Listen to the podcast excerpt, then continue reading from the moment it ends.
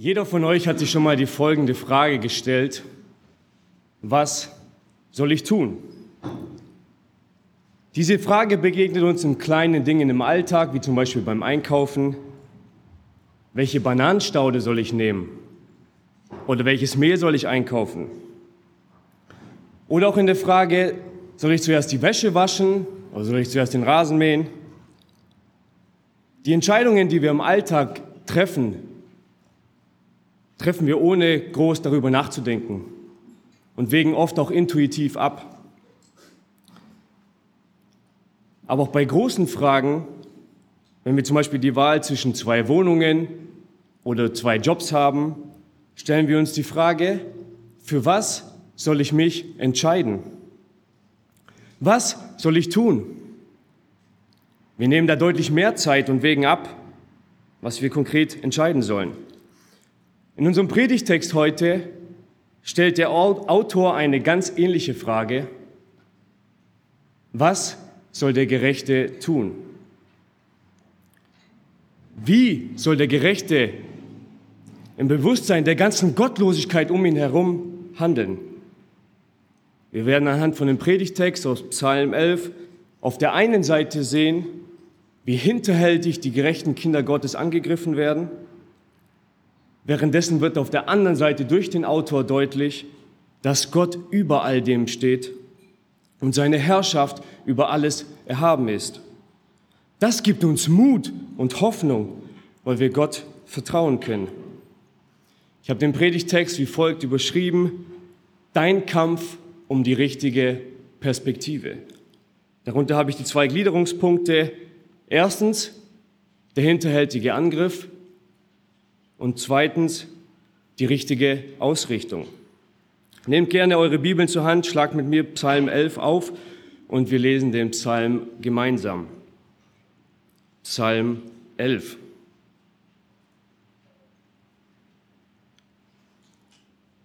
Dem Vorsänger von David. Bei dem Herrn habe ich Zuflucht gefunden. Wie sagt ihr denn zu meiner Seele, flieh wie ein Vogel auf eure Berge?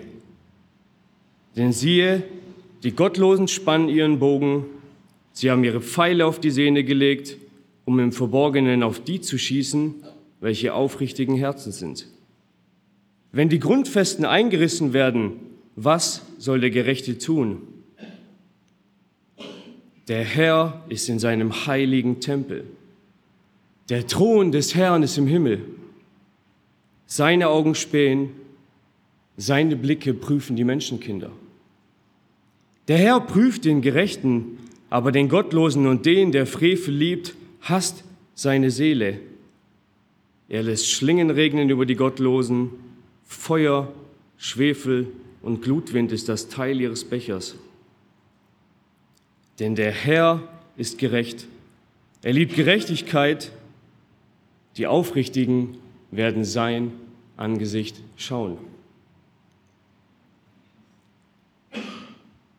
Die ersten Worte von dem Psalm machen deutlich, wer den Psalm geschrieben hat. Dem Vorsänger ist ein Ausdruck mit einer Anweisung. Der Psalm soll durch die Leitung eines Vorstehers im Gottesdienst gesungen werden. Und David ist derjenige, der diesen Psalm geschrieben hat und wir kennen ihn als Verfasser von vielen Psalmen. Er hat fast die Hälfte der 150 Psalmen geschrieben. Und die Psalmen sind eine besondere Kategorie in der Schrift. Es sind gesungene Gebete. Und die Psalmen vermitteln einen sehr ehrlichen und tiefen Einblick in die Gemütszustände der Autoren. Und das macht sie so besonders, weil sie zeigen uns, wie die Menschen auf Gottes Handeln und Reden reagieren. Weil der Großteil von der Schrift besteht aus dem Reden Gottes zu den Menschen, während es bei den Psalmen genau umgekehrt ist. In den Psalmen reden Menschen zu Gott aus allen Lebenslagen heraus. Und dennoch enthalten sie so viel wertvolle Wahrheiten. Und aus dieser Bibel im Kleinformat, wie Luther die Psalmen bezeichnete, wollen wir einige Schätze heben und wir starten mit dem ersten Punkt, der hinterhältige Angriff. Schaut mit mir nochmal in den Text, wir lesen die ersten drei Verse. Dem Vorsänger von David, Bei dem Herrn habe ich Zuflucht gefunden. Wie sagt ihr denn zu meiner Seele? Flieh wie ein Vogel auf eure Berge. Denn siehe, die Gottlosen spannen ihren Bogen. Sie haben ihre Pfeile auf die Sehne gelegt, um im Verborgenen auf die zu schießen, welche aufrichtigen Herzen sind. Wenn die Grundfesten eingerissen werden, was soll der Gerechte tun? Am Anfang von diesem Psalm wird deutlich, dass David sich in einer sehr schwierigen Situation befindet. Einige Ausleger gehen davon aus, dass es der Kontext des Psalms die Flucht vor Saul oder auch vor seinem eigenen Sohn Absalom ist. Wir können es letztendlich nicht genau feststellen. Und dennoch ist sein erster Satz, den er hier so deutlich macht, bei dem Herrn habe ich Zuflucht gefunden. Er wusste, dass Gott derjenige ist, bei dem er Trost, Ruhe und Hilfe findet. Er hat wahrscheinlich von seinen Freunden oder Beratern den Rat bekommen, aus dieser Situation, in der er steckt, zu fliehen. Anstatt sich der Situation zu stellen, bekommt er die Empfehlung, renn, lauf weg vor der Gefahr. Und Berge sind für Menschen etwas überwältigend, etwas Großes und ein Sinnbild für Zuflucht. Wir sind der Meinung, dass sie nicht zerstörbar sind, David weiß, dass selbst diese riesigen Berge sinken können. In seiner Situation ist er sich sehr bewusst, dass die Berge für ihn keine endgültige Zuflucht darstellen. Und Davids Frage, die er an seine Ratgeber stellt, ist sogar ein gewisser Vorwurf. Schaut mir mal ans Ende von Vers 1. Wie sagt ihr denn zu meiner Seele, flieh wie ein Vogel auf eure Berge? Mit eigenen Worten könnten wir sagen, wie um alles in der Welt könnt ihr behaupten, dass ich in die Berge fliehen soll?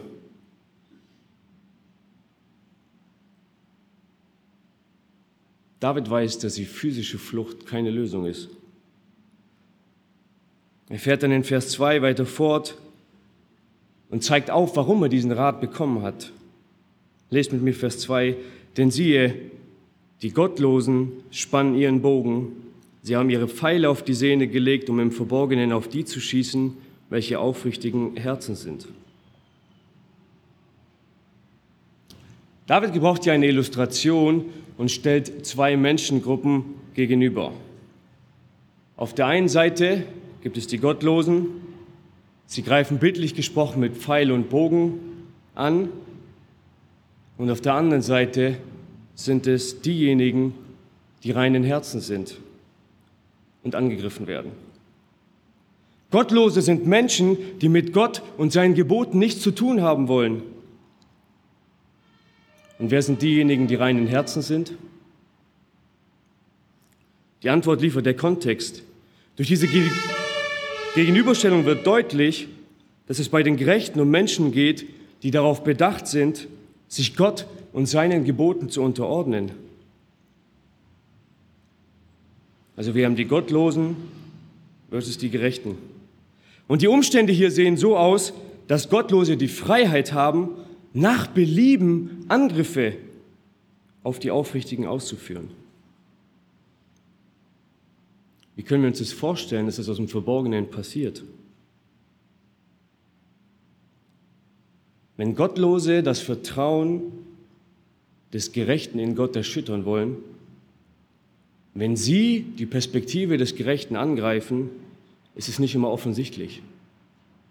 Sie fallen nicht immer mit der Tür ins Haus, sondern handeln listig. Und deshalb Achtung, es herrscht Krieg. Es ist ein Kampf der Gottlosen gegen die Gottesfürchtigen. Und die Schrift macht uns sehr deutlich, dass David ein Mann nach dem Herzen Gottes war. Und das hat den Gottlosen nicht gefallen. Weil Davids Leben war nicht in Gefahr, weil er etwas Falsches getan hat, sondern weil er das Richtige getan hat.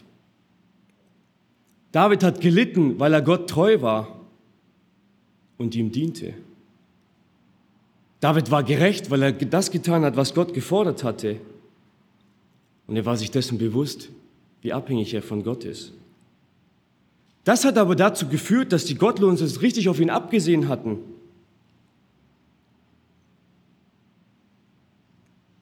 Wie genau können diese Pfeile aussehen?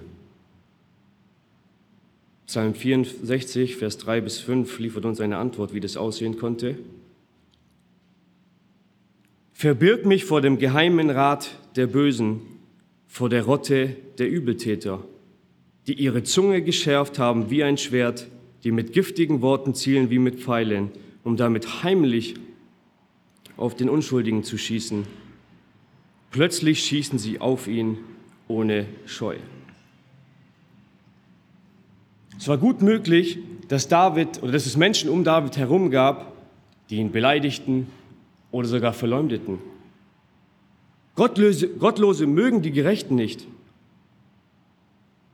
Es ist für sie normal, kein gutes Wort über sie zu verlieren. Es ist ihr großes Ziel, ihnen zu schaden, ihre Perspektive anzugreifen. Was Jesus auch letztendlich in der Bergpredigt bestätigt hat, wo er in Matthäus 5, Vers 11 sagt,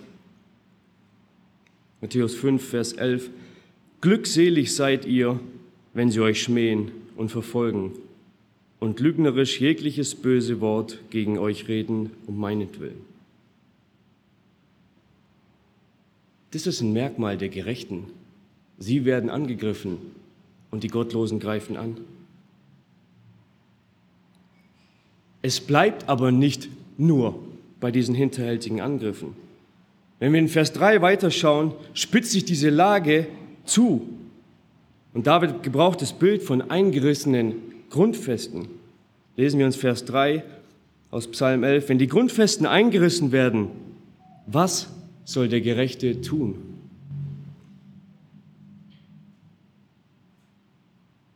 Grundfeste sind das gleiche wie ein Fundament. Und ein Fundament ist für uns etwas, was nahezu unumstößlich ist. Es ist die Grundlage für jeden weiteren Aufbau. Aber was passiert, wenn Fundamente eingerissen werden? Um bei dem Bild zu bleiben, der Aufbau von einem Haus, wie zum Beispiel das Erdgeschoss, das Dachgeschoss oder ähnliches, das kann durch einen Baum oder durch ein Gewitter beschädigt werden. Das ist der Aufbau auf dem Fundament. Aber um das Fundament selbst zu zerstören, muss es etwas Heftigeres geben. Vielleicht ein ziemlich starkes Erdbeben. Das kann die Fundamente einreißen. Wenn das Fundament eingerissen ist, klappt der ganze Aufbau in sich zusammen. Wenn das Fundament angegriffen wird, ist alles in Gefahr. Was war aber damals das Fundament, von dem David hier spricht? Was sorgte damals dafür, dass das Leben zwischen Mensch und Gott und auch zwischen den Menschen stabil ist? Das Gesetz Gottes. Gottes Gebote haben dafür gesorgt, dass die Menschen sich im richtigen Licht gesehen haben, dass sie Gott auf den Thron setzten und nicht sich selbst. Gottes Gebote haben auch dafür gesorgt, dass die Menschen untereinander Liebe praktizierten dass sie den, einen, den anderen höher achten als sich selbst. Und Gott hat auch letztendlich deutlich gemacht, was er segnet und was er verfluchen wird. Und was passiert, wenn genau dieses Fundament zerstört wird? Was passiert, wenn die Menschen diese gottgegebenen Dinge hinter, hinter sich lassen und wandeln, wie sie wollen? Überall Gottlosigkeit. Das Böse beherrscht die Menschen. Gerechte fallen auf, weil sie nicht das tun. Und das gefällt den Gottlosen wiederum nicht. Und sie greifen an, indem sie die Perspektive der Gerechten auf die schlimmen Umstände richten. Sie greifen an, indem sie das Vertrauen der Gerechten in Gott erschüttern wollen. Merkt ihr, wie dieser Kampf in David tobt um die Perspektive? David kannte seinen Gott, das hat er am Anfang sehr deutlich gemacht. Vers 1, bei dem Herrn habe ich Zuflucht gefunden. Aber seht ihr, wie der Satan mit aller Macht dafür sorgen möchte, dass das Vertrauen der Gerechten in Gott erschüttert wird? Nicht nur erschüttert, sogar zerstört. Es ist kein simpler Angriff oder ein Pfeil, der vielleicht mal alle paar Wochen ankommt. Nein, die Gerechten stehen hier unter Dauerbeschuss. Alles ist am Wanken. Satan legt alles, was er hat, in den Ring, um die Perspektive der Gerechten zu zerstören. Paulus beschreibt es in Epheserbrief so, Epheser 6, Vers 12. Denn unser Kampf richtet sich nicht gegen Fleisch und Blut, sondern gegen die Herrschaften, gegen die Gewalten, gegen die Weltbeherrscher der Finsternis dieser Weltzeit, gegen die geistlichen Mächte der Bosheit in den himmlischen Regionen. Das ist keine Spaßveranstaltung, sondern es herrscht ein geistlicher Kampf. Der Satan packt seine Maschinengewehre aus und richtet sein Visier auf die Gerechten. Oder nimmt die Gerechten ins Visier. Und daraufhin ergibt sich dann die Frage, die wir ganz am Ende von Vers 3 finden. Was soll der Gerechte tun? Was sollen diejenigen tun, die aufrichtigen Herzens sind? wenn die Gottlosigkeit überhand nimmt,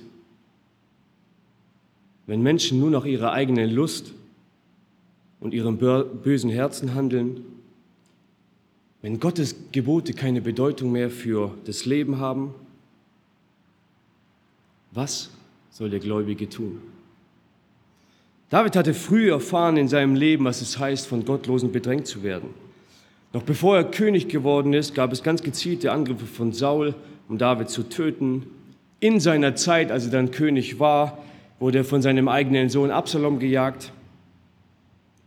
Und diese physischen und geistlichen Bedrängnisse sollten ihn dazu führen, dass er Gott nicht mehr vertrauen kann. Dass er nur die Gottlosigkeit um sich herum sieht, die sich gegen die Gerechtigkeit erhoben hat. Und genau das haben wir doch heute in unserer Gesellschaft, oder? Das, was Gott vorgegeben hat, wird um 180 Grad gedreht. Die Treue zu Gottes Wort wird komplett umgekehrt. Gott sagt er, dass er der Schöpfer aller Dinge ist. Die Gesellschaft stellt die Evolution als die ultimative Wahrheit dar. Gottes Plan für die Ehe besteht aus einem Mann und aus einer Frau. Die Gesellschaft bezeichnet alle möglichen Formen des Zusammenlebens als Ehe. Gott hat Männer und Frauen mit unterschiedlichen Rollen vorgesehen. Er hat dabei nie einen Unterschied im Wert gemacht, aber er hatte sie mit unterschiedlichen Begabungen noch als Ergänzung füreinander geschaffen. Und auch das dreht die Gesellschaft um. Gott legt die Verantwortung der Kinder in die Hände der Eltern. Das haben wir heute gesehen. Die Gesellschaft will, dass der Staat dies übernimmt. Und wenn wir auf der Arbeit ehrlich sind und die Wahrheit reden, können wir genauso den Ärger auf uns ziehen, weil wir nicht lügen, weil wir andere nicht betrügen, weil wir nicht an, über andere herziehen. Liebe Geschwister, wir dürfen uns als Gerechte bezeichnen, weil Christus uns durch sein Blut gerecht gemacht hat. Das waren nie unsere eigenen Werke. Aber vielleicht kommt die Frage dennoch auf, wo ist Gott wenn all die Ungerechtigkeit durch Abtreibung und Kriegsverbrechen zu sehen ist? Wo ist Gott, wenn die Christen in Nordkorea oder auch im Südsudan sich nur heimlich treffen können? Wo ist Gott, wenn also diese Grundfesten der Wahrheit, die sich auf den Geboten Gottes gründen, durch die Gesellschaft erschüttert werden? Exakt das ist damals bei David passiert. Und er stellt diese Frage, was soll der Gerechte tun? Wie soll jemand, der Gott aufrichtig nachfolgt, damit umgehen? Und uns stellt sich die Frage, was sollen wir damit tun? Es ist nicht die simple Frage, was du morgen einkaufen sollst oder was du als erstes im Haushalt anpacken sollst, sondern die Frage ist, was sollst du als Christ tun, wenn dich all diese Ungerechtigkeit regelrecht überrollt?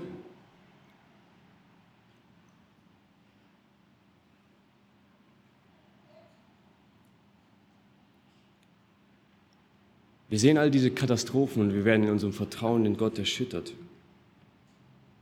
Und so wie es damals war bei David, wird es uns auch heute ergehen. Und deshalb sind die Psalmen niedergeschrieben worden. Sie beschreiben nicht die rosigen Umstände einer gottesfürchtigen Gesellschaft, sondern sie beschreiben die Emotionen, die hochkommen, wenn wir derartige Gottlosigkeit um uns herum sehen. Was hat David damals gemacht? Er hat seine Zuflucht bei Gott gesucht. Und das ist etwas, was wir heute genauso tun können. Aber wenn wir meinen, dass die Flucht vor den moralischen Missständen der Weisheit letzter Schluss ist, liegen wir falsch. Wir denken vielleicht, wir können irgendwo auf einem anderen Kontinent, in einem kleinen Dorf Zuflucht finden. Raus aus Berlin, weg von hier, weil wir da vor den unmoralischen Zuständen verschont sind. Vielleicht gehen wir sogar so weit und ziehen uns aus allen möglichen gesellschaftlichen Veranstaltungen zurück, um dem zu entfliehen. Wir leben nur noch in einer ganz, ganz kleinen Blase, in einem auserwählten Kreis. Wir halten alle unsere Lieben von dem fern, was mit der Welt zu tun hat. Wisst ihr, was Jesus gemacht hat? In seinem Gebet, kurz vor seinen Leiden, hat er die folgende Bitte formuliert an seinen Vater. Johannes 17, Vers 15. Ich bitte nicht, dass du sie aus der Welt nimmst, sondern dass du sie bewahrst vor dem Bösen. Ich bitte nicht, dass du sie aus der Welt nimmst, sondern dass du sie bewahrst vor dem Bösen. Jesus betet um die Bewahrung vor dem Bösen. Liebe Geschwister, wir finden keine, wir finden in der Flucht keine Zuflucht. Wenn David damals seine Zuflucht im Herrn gefunden hat, dann dürfen wir es heute auch noch tun. Und ich will uns dazu ermutigen. Gott ist immer noch derselbe. Und wenn wir uns bewusst sein müssen, dass es ein Kampf ist, weil Satan nichts anderes als den Krieg gegen Gott will, wir leben im Kriegszustand und sind unter Dauerbeschuss, aber als Gemeinde, als Familien, als Einzelpersonen suchen wir Zuflucht beim Herrn. Wir verweisen auf ihn. Wir flüchten nicht davor, selbst wenn wir von dieser ganzen Gottlosigkeit bombardiert werden.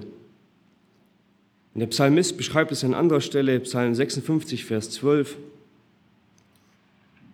Auf Gott vertraue ich und fürchte mich nicht. Was kann ein Mensch mir antun?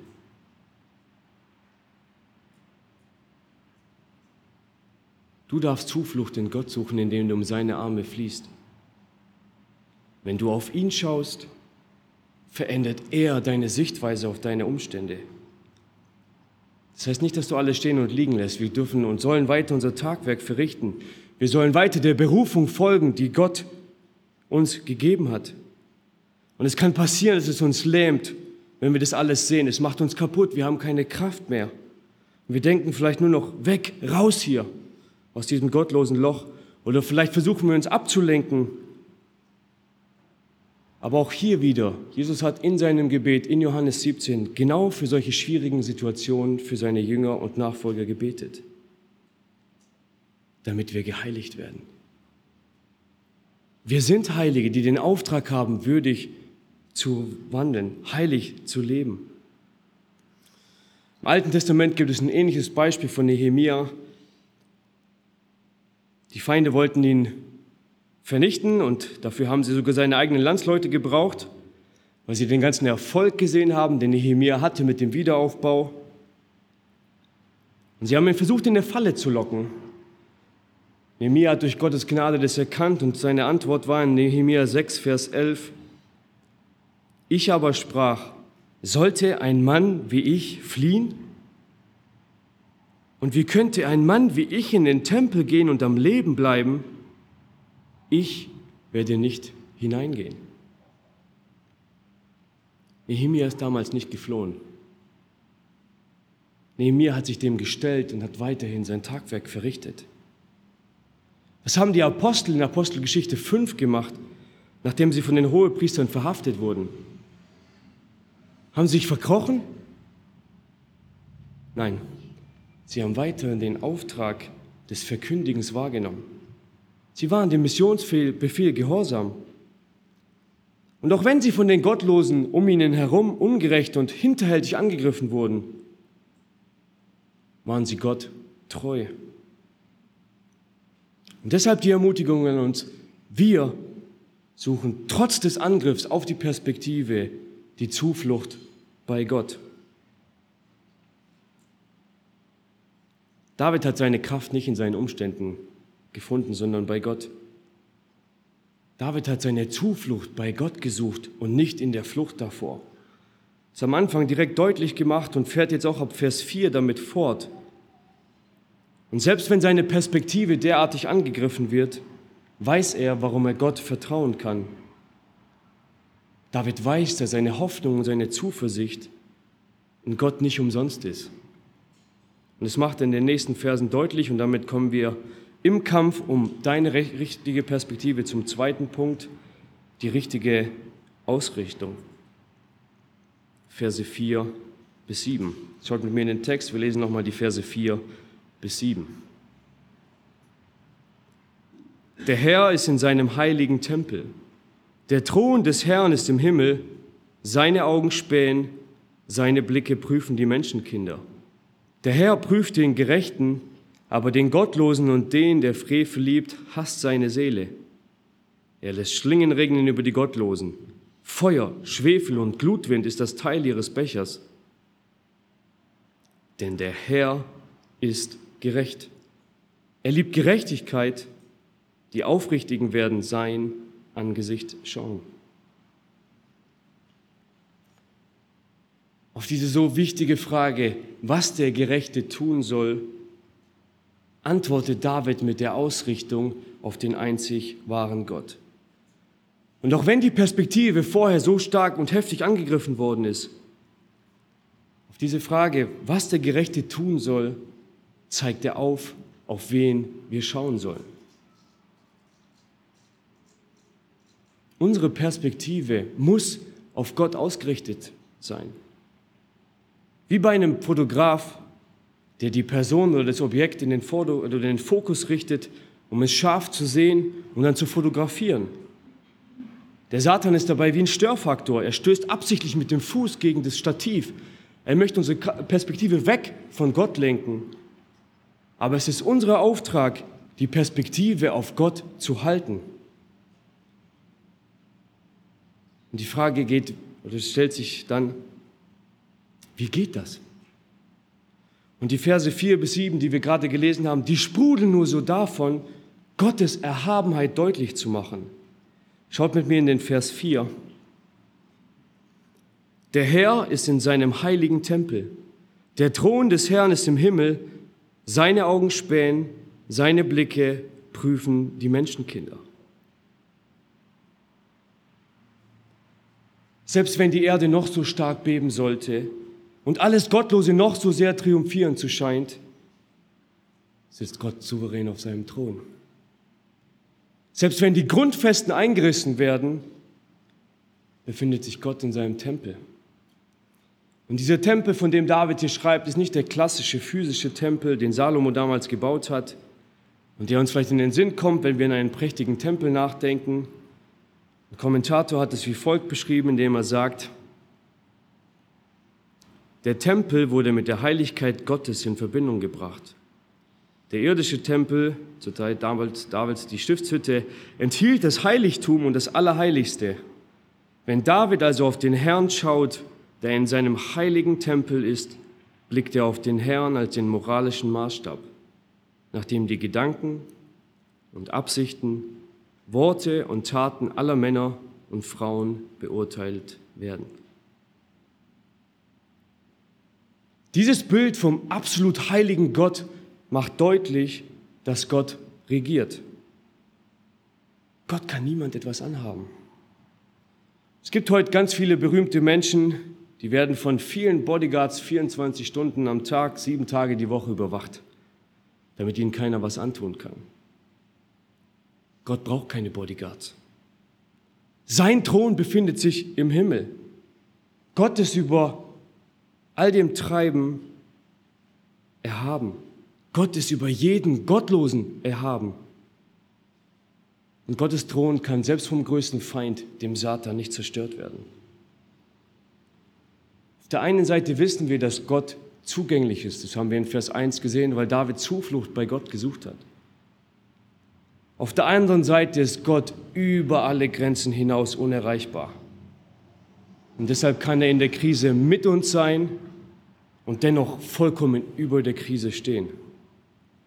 Und um das zu untermauern, zeigt David hier drei Dinge über Gott auf, die er in seiner Herrschaft als ewiger und souveräner Gott tut. Erstens, er überblickt alles, was die Menschen tun. Zweitens, Gott prüft den Gerechten. Und drittens, Gott bereitet den Gerechten für die, Ungerechten vor. Diese drei Eigenschaften werden wir uns kurz vor Augen führen. Ihr könnt es als Unterpunkte aufführen und wir fangen mit dem ersten an. Gott überblickt alles, was die Menschen tun. Vers 4b. Seine Augen spähen, seine Blicke prüfen die Menschenkinder. Gott überblickt alles. Gott hat jede Situation gleichzeitig im Blick und es entgeht ihm bei über acht Milliarden Menschen auf der Erde keine einzige Millisekunde. Und das sprengt unseren Verstand. Manche Bücher und Filme sprechen vielleicht von Technologien, wo sie verschiedene technische Geräte benutzen, um Verbrecher zu verfolgen. Diese Technik zapft alle möglichen Kameras, Handys, Telefone und so weiter an und er versucht ein umfassendes Bild von dem, was auf der Welt passiert, zu zeichnen. Beispielsweise alles, was man über eine Person vielleicht rausbekommt. Und vielleicht gelingt es ab und zu in der Realität zu einem ganz, ganz, ganz kleinen prozentualen Anteil, dass wir eine Situation aus mehreren Perspektiven filmen können. Aber wir werden nie dazu in der Lage sein, einen derartigen Überblick wie Gott zu haben. Gott sieht all das Gerechte und das Ungerechte, was auf der Welt passiert. passiert. Und nicht nur das, was für unsere menschlichen Augen sichtbar ist, sondern Gott kennt doch all die Gedanken und Motivationen. All das, was uns in gewissen Situationen niederschmettert, weil wir von dieser gelebten Ungerechtigkeit um uns herum erschlagen werden, ist vor Gott sichtbar.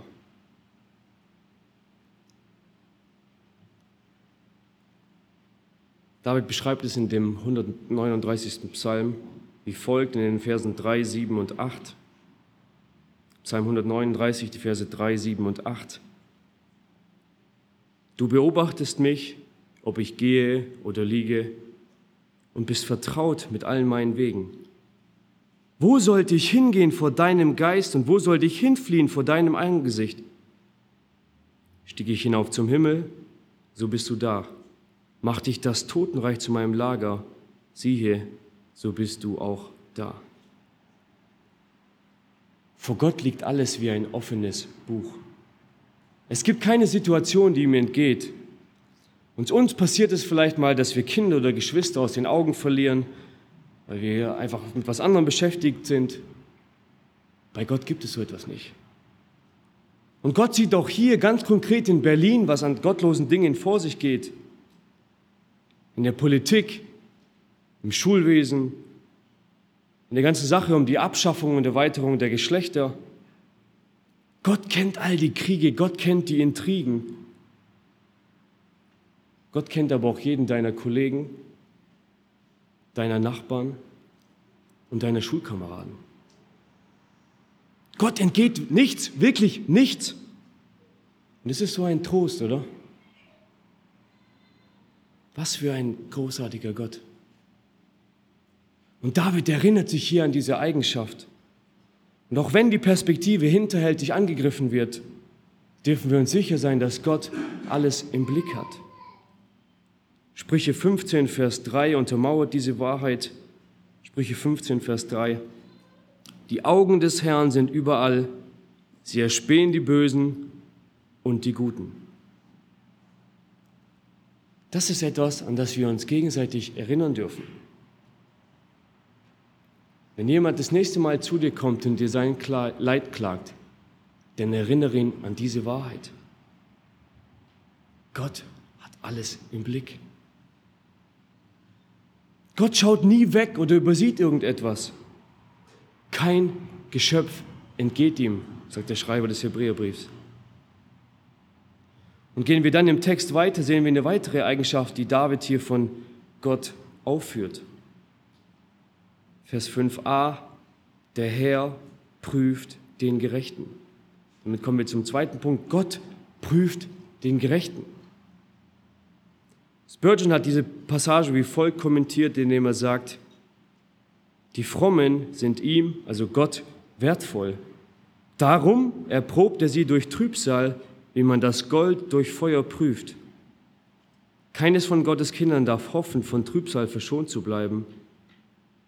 Und recht besöhnen möchte auch keines von uns es anders wünschen, denn die Trübsal ist eine Quelle vieler Segnungen.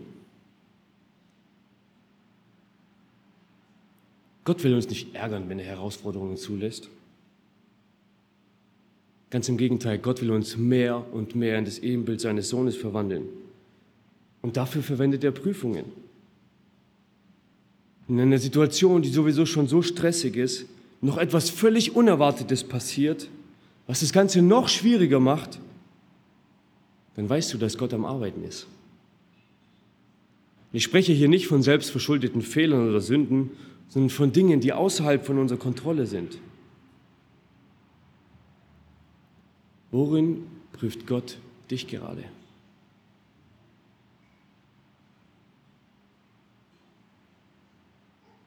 Gott nutzt Beziehungen im Alltag, um uns zu prüfen. Manchmal denken wir, warum kommt es auch noch dazu? Wir waren vor kurzem in 1. Petrus. Wir wissen, dass Petrus an verfolgte Christen schreibt, die unter der Regierung von Kaiser Nero gelebt haben. Und er erinnert sie in 1. Petrus 4, Vers 12, indem er schreibt, Geliebte, lasst euch durch die unter euch entstandene Feuerprobe nicht befremden, als führe, äh, widerführe euch etwas Fremdartiges.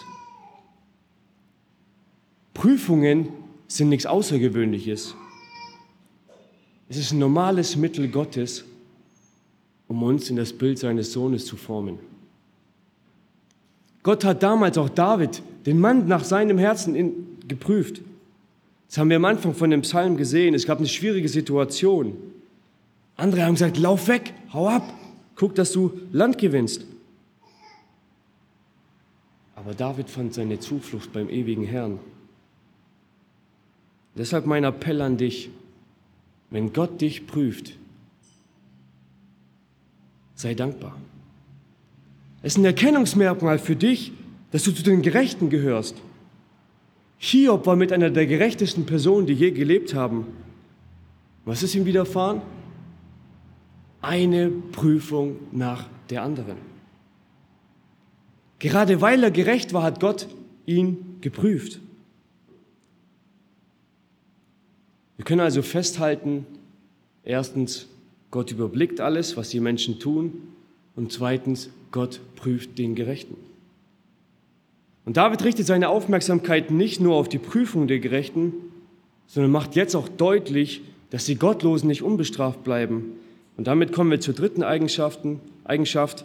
Gott bereitet das Gericht für die Ungerechten vor. Ich lese nochmal 5b bis 7a. Aber den Gottlosen und den, der Frevel liebt, hasst seine Seele. Er lässt Schlingen regnen über die Gottlosen. Feuer, Schwefel und Glutwind ist das Teil ihres Bechers. Denn der Herr ist gerecht, er liebt Gerechtigkeit.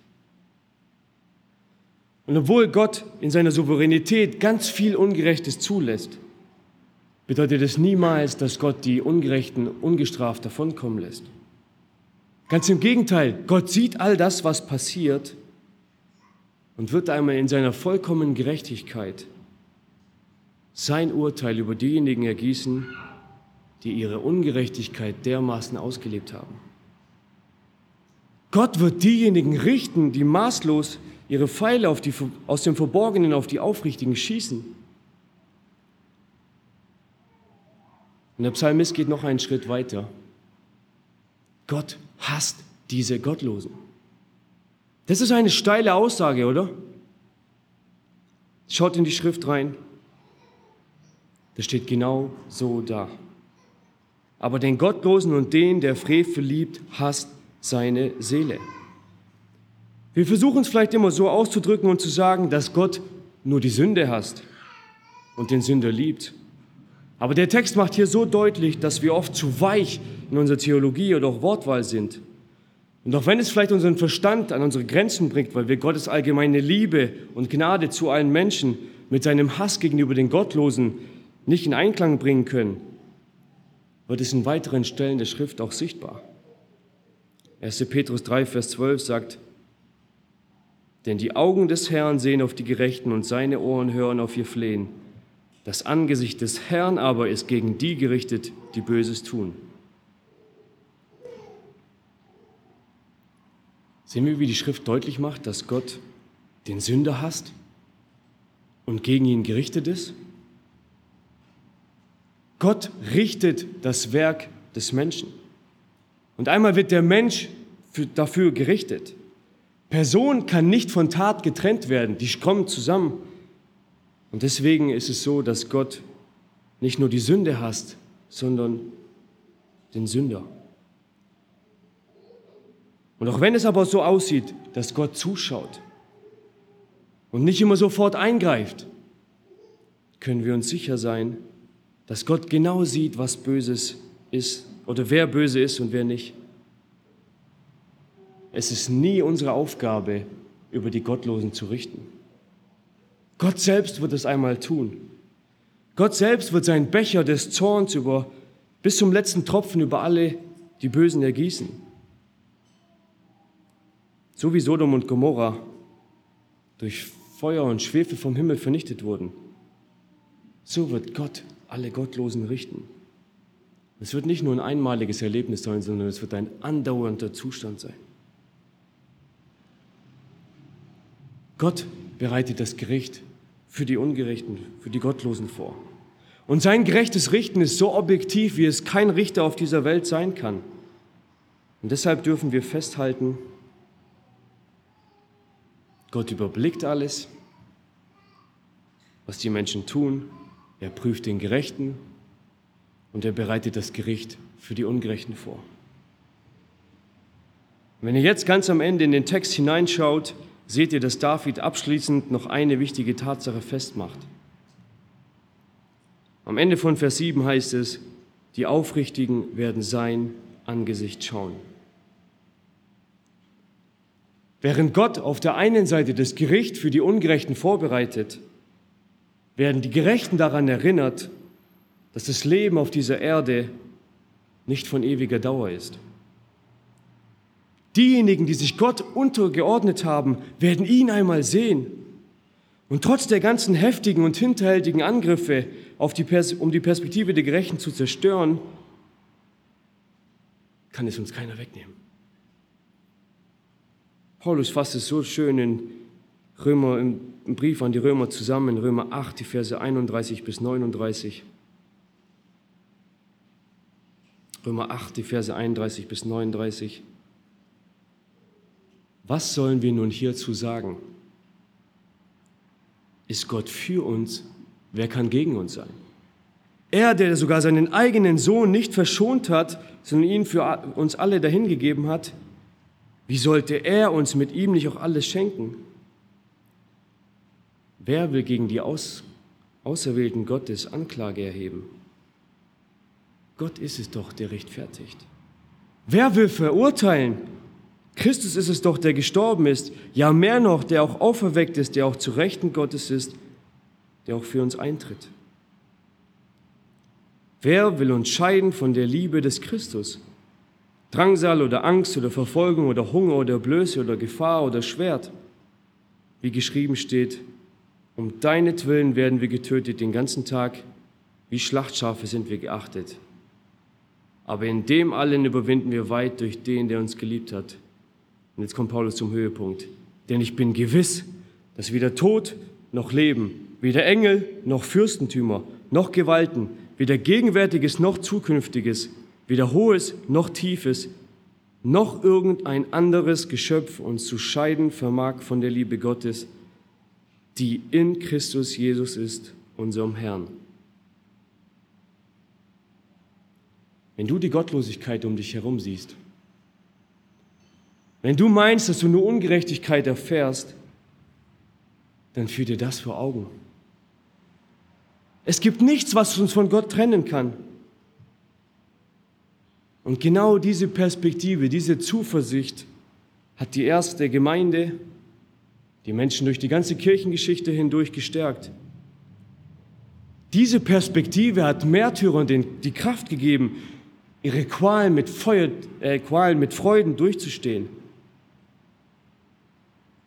David hat noch gelebt, bevor das Werk am Kreuz vollbracht wurde. Und dennoch hat er seine Perspektive auf den beobachtenden, prüfenden und richteten Gott gerichtet.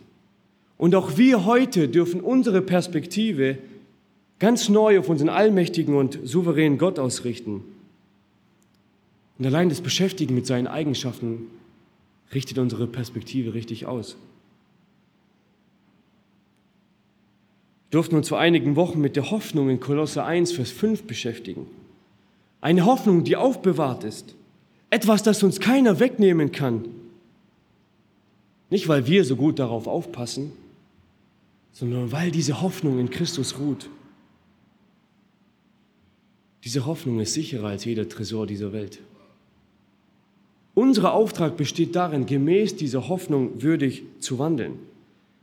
Wir dürfen zuversichtlich sein, Gott lässt das Leiden seiner Schafe nicht unbelohnt. Gott ermutigt uns zum Ausharren, indem wir auf das sehen, was in der Ewigkeit noch kommen wird, was uns keiner nehmen kann, weil er es vorbereitet hat. Ist es nicht so schön zu wissen, dass wir unsere Perspektive trotz dieser ganzen hinterhältigen Angriffe, trotz der Gottlosigkeit um uns herum, auf Gott ausrichten dürfen?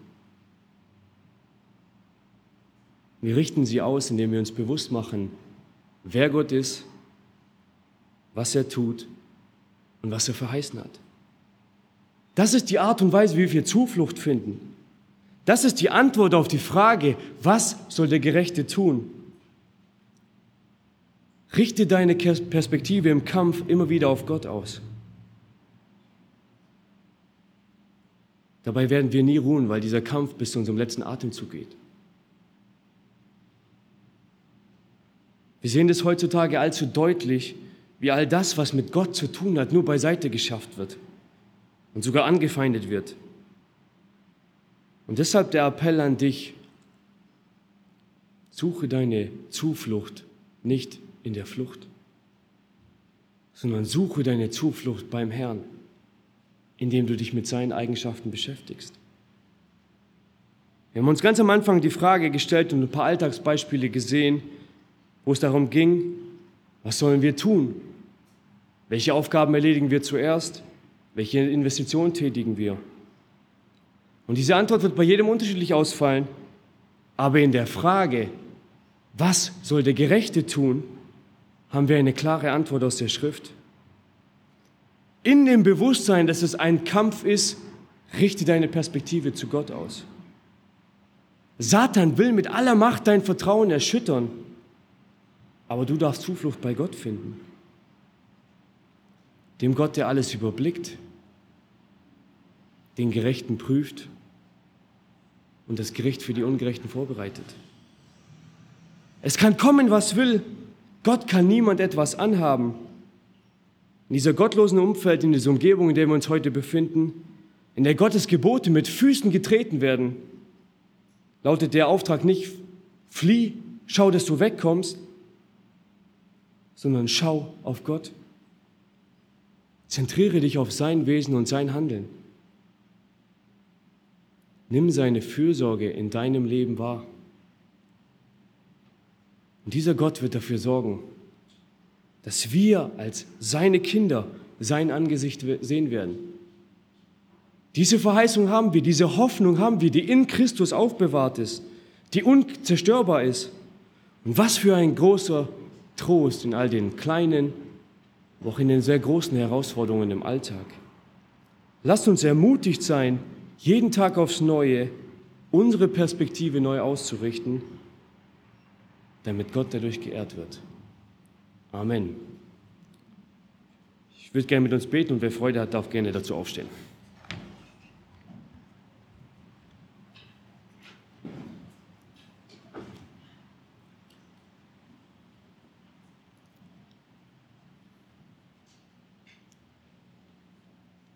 Himmlischer Vater, großer Gott, wir durften einmal mehr daran erinnert werden, wer du bist und was du tust.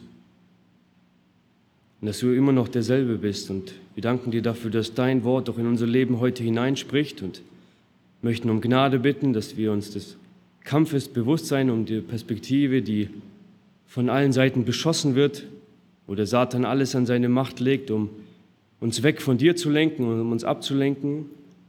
Und ich möchte um Gnade bitten für jeden einzelnen von uns, der heute hier ist, dass wir unsere Perspektive auf dich richten. Deinem Auge entgeht nichts. Du siehst alles. Du nutzt auch schwierige Situationen, um uns zu prüfen.